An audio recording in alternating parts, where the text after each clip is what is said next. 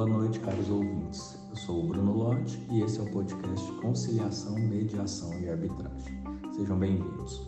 No episódio de hoje, vamos conversar sobre os métodos alternativos de solução de conflitos e alguns dispositivos legais que regem a aplicação destes métodos. Você sabia que existem hoje mais de 100 milhões de processos aguardando decisão do Poder Judiciário e que essa carga processual consome milhões de reais dos cofres públicos? Mas pense comigo, será que o processo judicial é sempre o método mais adequado para se produzir justiça? Não poderia a própria sociedade promover de forma autônoma e difusa soluções para as disputas de interesse? Não deveria a sociedade ter seus próprios mecanismos de solução de conflitos? Na verdade, prezado ouvinte, podemos dizer que a resolução consensual de disputas é historicamente mais antiga do que o processo judicial conduzido pelo Estado. Mecanismos privados e informais de justiça já eram praticados quando o Estado e a jurisdição oficial ainda ganhavam corpo, e é razoável supor que nunca deixaram de ser praticados e sempre estiveram em desenvolvimento. Portanto, os mecanismos não jurisdicionais de solução de conflitos não são uma criação do século XX. Há quem afirme haver ciclos históricos de desformalização e reformalização dos métodos de resolução de disputas.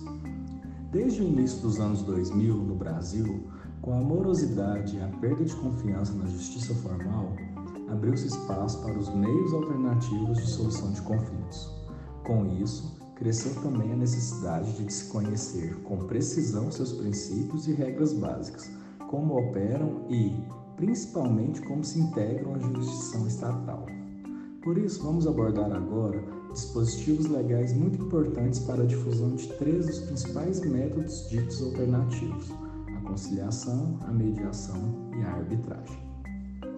Em 1996, por meio de ousada inovação legislativa, o Brasil instituiu a possibilidade de as partes resolverem seus conflitos mediante uma arbitragem privada, realizada perante um painel de julgadores contratados com poderes para proferir um julgamento sobre o caso com eficácia correspondente à decisão judicial estatal.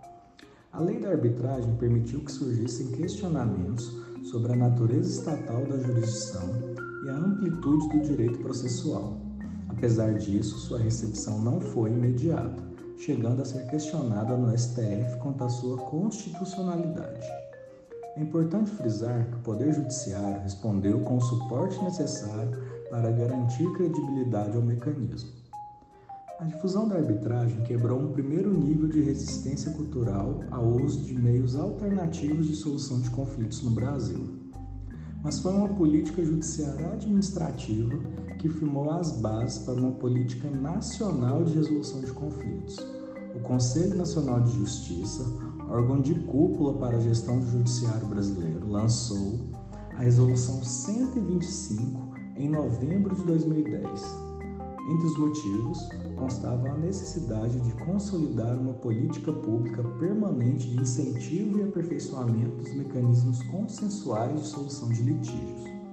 Mais do que um marco legal, a Resolução 125 do CNJ inaugurou uma política pública judiciária de instituição da resolução consensual a partir do Poder Judiciário. A partir dela, os tribunais organizaram seus setores de conciliação judicial e, em alguns casos, capitanearam a organização de núcleos comunitários de solução de conflitos.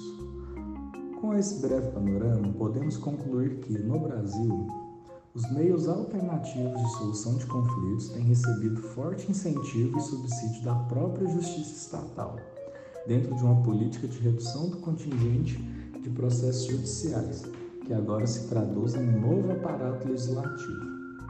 Cabe aos estudantes de direito tomar contato com os princípios e regras básicas dos, dos métodos ditos alternativos para aproveitar as oportunidades.